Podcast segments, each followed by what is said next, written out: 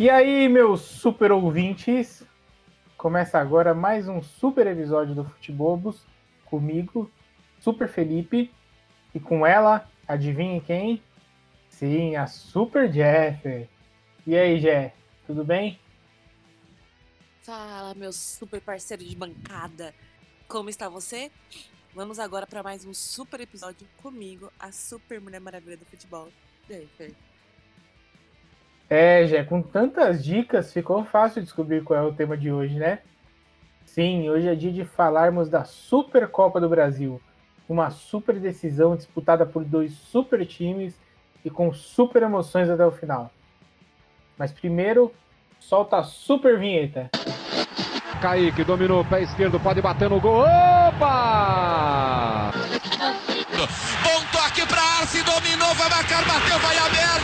Merda, Arce!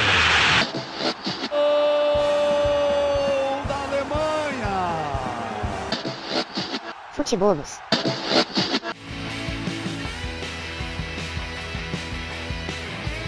Bom, Jé, antes de mais nada, vamos combinar aqui que as piadinhas com a palavra super vão ser limitadas daqui pro final do episódio. Combinado? Combinado, combinadíssimo. Que a gente, acho que a gente já gastou todas elas aí nessa introdução. Mas vamos lá. A Supercopa do Brasil ela é disputada pelos campeões do Campeonato Brasileiro e da Copa do Brasil e teve a sua primeira edição no ano de 1990, em que o Grêmio ficou com o título. No ano seguinte, o Corinthians foi o campeão e a competição entrou em um hiato de 27 anos, voltando só agora em 2020. E aí vocês já sabem mais ou menos como é que foi, né? O Flamengo levou as duas edições começou a sua hegemonia na competição. Já antes da gente entrar nessa final de cabeça, eu quero saber de você qual é a sua opinião sobre a Supercopa do Brasil. Gosta, não gosta? Eu não tenho muito o que falar sobre. Eu acho que é uma competição interessante, né? Esses são os dois supers, os dois maiorais do Brasil disputando para quem no final vai ser o grande maioral. Então, é, lógico que é um, um título como todos os outros. E daquela maciadinha no ego, né? Eu acho que é pra, tipo, premiar, sabe, a cereja do bolo. Olha, eu vou confessar para você que eu sou fã incondicional já da Supercopa do Brasil. Eu não acompanho muitas edições, né? Eu sou de 93, mas sabe aquela frase lá do Orkut, o que dizer da Supercopa do Brasil que eu mal conheço e já considero pacas? eu sou assim, cara. Eu gosto muito dessa competição. É, já tem bastante lá fora, né? Tem a Supercopa da Espanha, a Supercopa da Itália, Supercopa da Inglaterra. Tem Supercopa em todo lugar. É, tem a Supercopa de Desimpedidos também, que é uma outra excelente competição aí. E tava na hora da gente ter a Supercopa do Brasil, principalmente para sair um pouco desses joguinhos dos estaduais que a coisa tá difícil, hein, Jé? É, então. Você vê aquelas duas equipes dando tudo de si ali dentro do gramado, proporcionando a gente um jogo maravilhoso. E aí você chega de noite, liga a TV e tem um Corinthians e Guarani. É complicada a coisa por aqui, cara. Tá complicado. É, então. É, foi um super jogo, assim, fazia, eu acho que fazia tempo que o Brasil não viu um jogo brasileiro é, assim como foi o jogo de Supercopa. É, e acho que por isso que é tão boa, porque pega os dois melhores do futebol e, e colocam frente a frente e geralmente mostram um futebol de muita qualidade, né? É, Apesar que eu esperava muito mais desse jogo, mas a gente não vai entrar nisso agora. Deixa pro próximo de mais pra frente, as conectadas. Então, Gé, mas falando aí de Flamengo e Palmeiras, o que eu quero saber de você é o seguinte: será que eles vão deixar algum título para uma outra equipe aí ou eles vão levar tudo esse ano de novo? Será difícil, meu. Não sei o Palmeiras, que o Palmeiras tá virando patinho do, do Flamengo e tá perdendo. brincadeiras à parte, mas o Flamengo e o Palmeiras são com time, times muito bons. E eu tava pensando nisso hoje, eu tenho muito medo porque não vai sobrar título pra gente. Não vai sobrar. Até porque mesmo que sobrasse, o Corinthians não ia conseguir ganhar com esse time mequetrefe, né? Não, pra você não vai sobrar mesmo. Pode ficar tranquila que não vai sobrar de jeito nenhum. Mas, é, se os outros times não começarem a tentar igualar o futebol do Palmeiras e do Flamengo, eles vão ser uma grande potência e não vão conseguir dar espaço pro resto da galera, não. É verdade, eu já tô preocupado aqui com o meu Botafogo e com a minha Juventus, que eu acho que nem o estadual vai sobrar pra eles esse ano. Falar nisso, mano, é, um professor meu, cara, era conselheiro da Juventus. Nossa, saudades, Wilson. Olha aí. Bacana. A Juventus acho que não tá nem na Série A, né? Porém, time de tradição, hein? Não podemos perder tradição. Time de tradição. Quem sabe aí ela não retorna em breve. Mas então, cara, difícil mesmo lidar com esses dois times aqui no Brasil. E acho que eles vão levar tudo de novo esse ano. Espero que não, espero que sobre um, alguma coisa ali para um Grêmio, pro Santos, quem sabe um São Paulo saindo da fila aí. Você ainda tem esperança, cara, sobre o São Paulo? E tantos EPs nós já falamos sobre isso, você tem esperança? Eu tenho esperança, já estou crespalizada. ai, ai. E você não fala do Corinthians também? Que é a esperança? Porque o que, o que eu vejo em campo, eu não, eu não consigo ter esperança com esse time, sinceramente. Eu não vejo nenhum sinal de melhora. Nós estamos invicto. Que fique claro que nós estamos invicto. Pô, mas ficar invicto assim, eu preferia perder todos os jogos. Mas enfim, nosso foco hoje não é o Corinthians e nem o São Paulo, né? Então vamos voltar aqui para Flamengo e Palmeiras. E agora sim, entrando no confronto como é que foi esse jogo aí, Jé? Eu sei que o coraçãozinho ficou dividido ali entre a torcer pro Palmeiras e torcer pro Flamengo. Como que você assistiu essa final aí? Confesso que foi uma motivação acordar cedo no domingo, cedo vulgo 11 da manhã, para assistir. É... E primeiro eu vou começar conectando o jogo às 11 horas da manhã. Não, pelo amor de Deus, né? em Brasília, o lugar tem um super calor do caçamba. Aí os caras vão lá, paralisam o jogo, porque os caras não têm condições de jogar. O calor aquele. Mano, olha, a CBF eu acho que às vezes tem problemas. E precisam ser revistos, porque, meu, já começa errado daí. Não, e o pior de tudo, 11 horas da manhã, o horário do passo repassa. Não dá para acompanhar os dois ao mesmo tempo, cara pra piorar toda a situação, o passo repassa no domingo teve Maiara e Maraísa. E, Olha aí. e Marília Mendonça, cara. Perdi. Então, Perdi. assim, é difícil, sabe, lidar. Mas ok, voltando ao meu comentário. é, foi um jogo excelente de ser visto. Acho que fazia tempo que o brasileiro não viu um futebol tão bom assim na TV que desse aquela vontade de assistir. Os dois times foram muito bons, a meu ver. E foi muito difícil também, não, eu não soube, eu não soube lidar se eu, se eu zicava o Palmeiras, se eu zicava o Flamengo.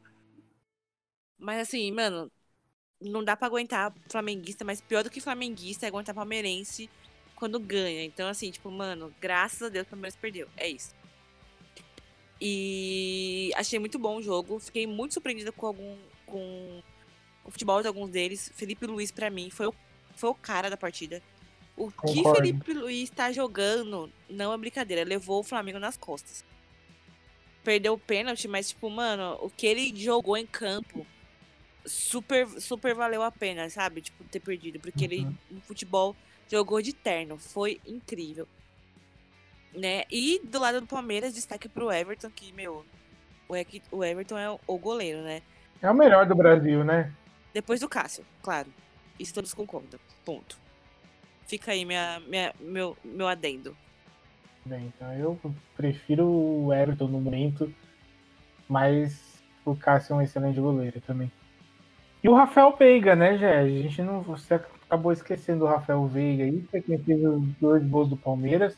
Nossa, o Ravel Veiga também.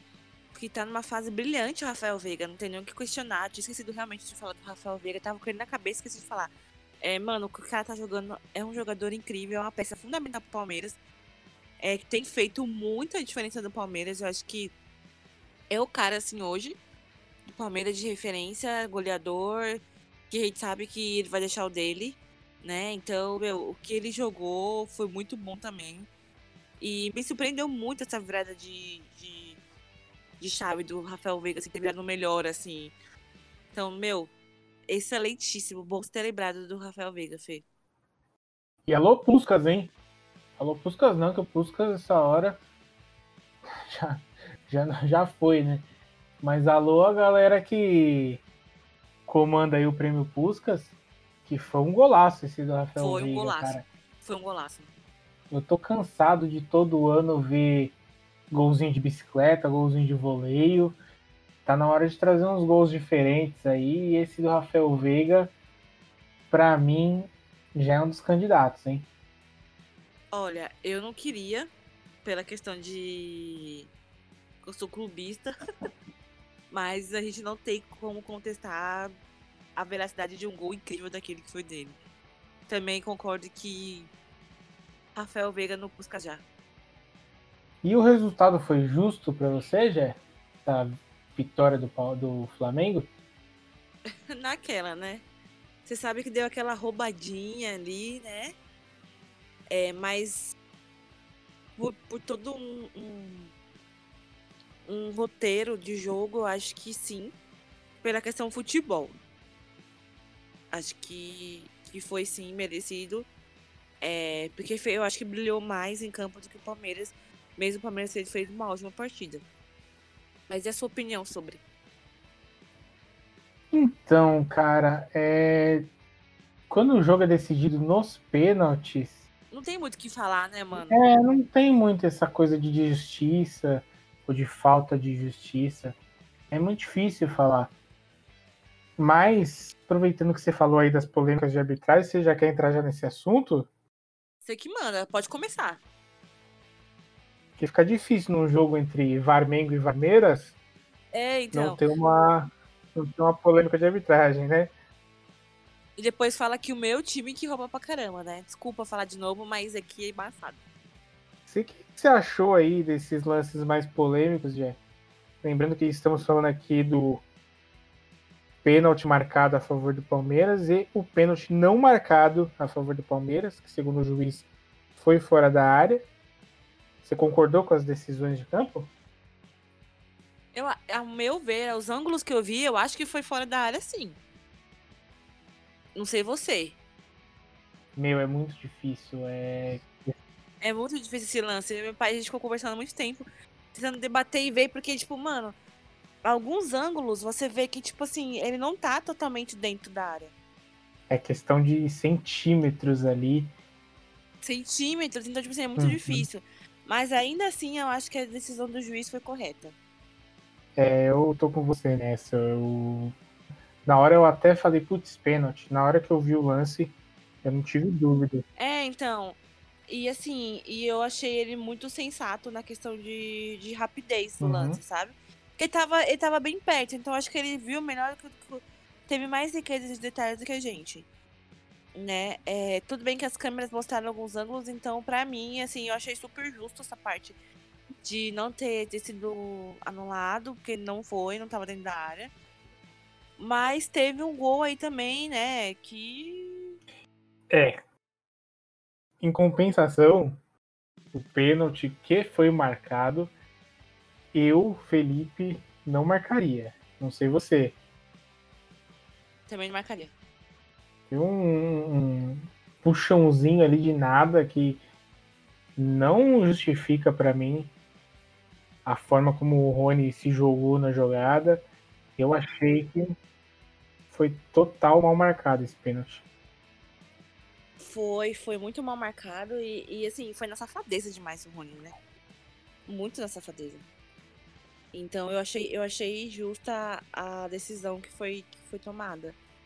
É, é que é embaçado, né? Nos times, uns jogos assim e não tem interferência de, de erros de arbitragem, né? É, exatamente. Tinha o VAR, né, pra corrigir qualquer erro mais grotesco assim. Mas sei lá, eu esse segundo pênalti eu não marcaria. Eu também não marcaria, não. E nem. E achei super correta a primeira. O primeiro lance também. Então, assim, acho que no, no geral não teve aquela coisa de putz, ganharam ou perderam por erro de arbitragem. Como a gente já viu, tipo, em outros jogos, é, é nítido, assim, né? É, pra mim o balanço da arbitragem foi positivo também. Eles mais acertaram do que erraram. Por incrível que pareça, cara. Por incrível que pareça. Porque a gente sabe que quando você joga contra o Flamengo, né? Papai juiz passa a mão, né? pois é. Sem meu apito eu não consigo.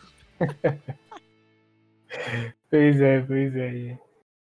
Mas aí com o jogo sendo empatado tempo regulamentar, fomos direto para a disputa por pênaltis. Eu já quero te contar, já que eu sou um grande fã de disputa de pênaltis, especialmente quando não é meu time que está disputando. Eu ia falar exatamente isso. Eu sou louca por isso quando não é meu time, mas apesar que meu time tem um ótimo goleiro, então não tem problema, pode vir que é nós.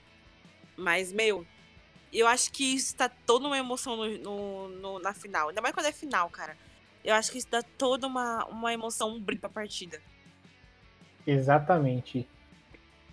E aí, Gé, esse momento que tivemos, acho que a decisão mais crucial para a vitória do Flamengo, que foi terem colocado Luan, né, para bater o pênalti. o senhor Abel, o ex-Braga, está de brincadeira com a minha cara e botar Luan para bater uns pênaltis decisivos. Não, e o que eu vi de nego reclamando nas redes sociais, cara, cada meme melhor do que o outro. Eu vi um meme de um amigo meu que é palmeirense que falava assim: Ah, se você se chama, se você se chama Luan, eu sei que você é um bosta. Porque, tipo, mano, eu até comentei, eu falei, mano, tem que concordar. Porque no meu time também tem um que é uma bosta também. Mas assim, realmente eu acho que foi muita inocência, né? É, dele colocar ele para bater. Eu acho que foi muita inocência. É, eu tô com umas ideias aqui de fazer em breve aí o piores do ano do futebol. E uma das categorias que eu já tenho em mente aqui vai ser o de pior Luan. Vai concorrer o Luan do Palmeiras, o Luan do Corinthians. Nossa, seria muito bom. Tem uma vasta, uma vasta escala de Luans que a gente pode, que a gente pode falar sobre. Exatamente. Vamos ver aí quem vai ficar com o troféu pior Luan do futebol. Mas voltando aqui para a decisão de pênaltis, a gente falou aí do Luan, mas eu também quero lembrar aqui do Danilo, o menino da base do Palmeiras, que foi um dos pênaltis que eu achei mais bizarros, que foi o que ele ficou parado um tempão para chutar o pênalti, e eu tava vendo o jogo na internet e eu achei que tinha travado, e eu atualizei a página. Eu, eu falei, ué, travou, sei lá, dando F5. Eu não sei o que aconteceu ali com, com o Danilo. Ficou tipo um loop, um loop de bug, mano. Foi, foi muito engraçado esse show assim na hora.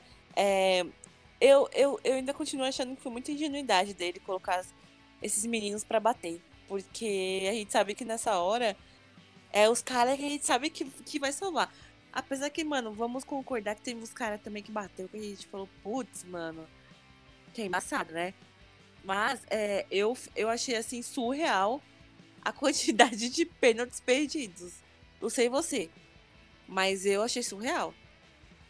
Olha, sendo bem sincero, eu achei que nenhum pênalti ali foi perdido. Eu acho que os goleiros que pegaram, eles foram muito bem. Vulgo pênaltis perdidos. Ah, é, tem uma diferença ali. O pênalti perdido para mim é quando o cara chuta pessimamente e a bola vai para fora ou vai na trave. O Felipe Luiz foi na trave, né? Então, no caso do Felipe Luiz, que se enquadra como pênalti perdido. Mas o que eu vi foram pênaltis bem batidos e com os goleiros fazendo defesas incríveis. Acho que os grandes destaques foram os dois goleiros, tanto o Diego Alves quanto o Everton. O que era um destaque pro Diego Alves, que, meu, pra mim, ele foi um dos melhores da partida. E o que ele tá agarrando não, não, não tá escrito. é um goleiro de mu- muito bom, regularidade, é, que realmente salvou em muitos momentos o Flamengo. Não só nos pênaltis. É, eu tava até vendo na internet um meme e o. Não lembro o que, que foi colocado, acho que foi o Neymar. Ah, o Neymar colocou assim, ah, é, dá-se aula de como bater pênalti e tal. Aí a menina comentou, comentou, ah, se fosse o Diego Alves ia segurar, ia agarrar todas as suas bolas, né?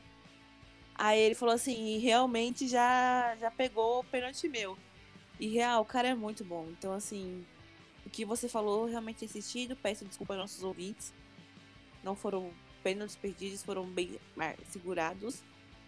Assim, o Everton é um ótimo goleiro também, mas o Diego Alves, eu acho que ele brilhou um pouco mais nessa, nessa final aí. É, só lembrando que o Diego Alves pegou pênaltis aí da tríade do futebol atualmente. Pegou pênalti Sim. do Leonel Messi, pegou pênalti do Neymar, pegou pênalti do Cristiano Ronaldo. Não pegou nenhum pênalti meu ainda, mas fica aí O convite, né? Não? o convite do Diego Alves. Enfim, Supercopa do Brasil decidida já. Flamengo campeão. E o Palmeiras ficou com o vice-campeonato. Ficou com cheirinho dessa vez, hein? Ficou com cheirinho dessa vez. É, o Sheila ficou com o Palmeiras dessa vez. Mas quarta-feira ele já tem aí o segundo jogo da Recopa Sul-Americana para esquecer um pouco essa derrota, né? Provavelmente vai ficar com esse título. E os dois times já vão começar o ano de 2021 com dois grandes títulos aí na a temporada né, de 2021, né? Já que o ano eles já começaram. Eu preciso falar aqui um. Um negócio que eu esqueci de falar antes. Que me deixou um pouco preocupada sobre essa Supercopa e se o Palmeiras tivesse ganhado, mano. O que? Pode falar. Mano, eu fiquei preocupada dos caras achar que é mundial, cara. E falar que tem 12, 2 mundial. Não sei você, mas eu fiquei preocupada com isso, de verdade. É, não sei, acho que não, não corri esse risco, não. Corri esse risco, não, Gê. Mas enfim, como eu estava dizendo, é... os dois times já começam aí a temporada em- mesmo de 2021 com essas duas competições aí na barragem. E aí eu quero saber pra, de você como que isso vai influenciar o resto da temporada para eles. É claro que começar com um título assim logo no início da temporada, dá um up aí na autoestima, na moral dos jogadores. Pode ser que faça o time deslanchar ainda mais e conseguir alguns outros títulos aí pro final até o final do ano, né? Então, eu acho que realmente, como você falou, é muito bom começar com títulos, porque daquele aquela guinada. Porém, eu fico um pouco assim pela questão de eles criarem uma autoconfiança muito grande e achar que são imbatíveis, porque na verdade não é. A gente não sabe o que tem pela frente, como vai ser os campeonatos esse ano, é, como os outros times vão vir. Então, assim, eu acho muito válido a questão de você começar com, com o título para dar uma, uma, uma força, um gás. Porém, eu fico com esse questionamento, assim, né?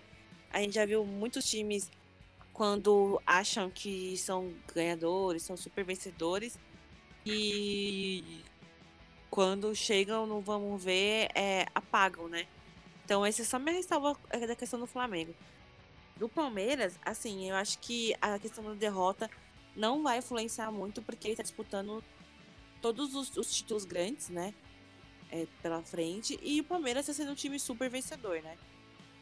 Coisa pra caçamba. Então, mais ou menos, eu acho que não vai é, influenciar tanto negativamente, não. Acho que até pelo contrário, né? Vai dar uma guinada pra tentar ser melhor e pra tentar não acontecer o que aconteceu na, no domingo. Bacana, Gé. Para encerrar, é, eu quero saber de você se você tem aí algumas outras sugestões de Supercopas. Eu que já virei fã desse campeonato. Ah, a gente podia fazer Supercopa Paulista, Supercopa dos Rebaixados, é, Supercopa da Série B. Ah, nossa, tantas Supercopas que podia ser feito, mano. Supercopa do Sem Mundial. Sim, nossa. Ou sem Copa do quem acha que tem Mundial e não tem Mundial. A Supercopa de quem não tem Copa do Brasil. E de quem não tem Copinha. Nossa, fantástico. Boas sugestões, hein? Boas sugestões. Eu ainda vou além, eu gostaria aí de uma mega Copa do Brasil, com todos os campeões dos campeonatos estaduais disputando ali o campeonato para saber quem é o grande vencedor. O mais mais. É, esse é um campeonato que eu assistiria, sem dúvida. Mas é isso, Jé. Vamos encerrando por aqui esse episódio do Futebobos. Mas não sem antes deixar aqueles recadinhos finais, né? Fala aí pra gente quais são. Com certeza, estamos chegando ao final de mais um EP incrível, né? E nossos recados de hoje são os mesmos. Não esqueçam de seguir a gente no Instagram, no Twitter. Só procurar lá, arroba futebobos. Deixa sua resenha, deixa seu comentário, sua sugestão. Ficaremos felizes em ouvir suas, suas respostas. E também não esquecendo, vamos compartilhar com os parceiros, com os amigos, com a mãe, com a avó, com o cachorro, com o gato. Para quem tem ouvidos, ouvir esse super podcast incrível sobre futebol. Agradecendo a galera que tem ouvido a gente, que tem compartilhado. Nosso muito obrigado. São 100 plays, Jé. 100 players! Uh! Felicidade exala. Não, e melhor, internacional. Que fique claro. É verdade. Muito obrigado aí pro, pra pessoa dos Estados Unidos que nos ouviu. Provavelmente não deve ter entendido nada, né? Mas tudo bem. Mas fé, fé. Fé que gostou, fé que gostou. É, não tem problema. É, só agradecendo mais uma vez aí pela galera que nos apoia.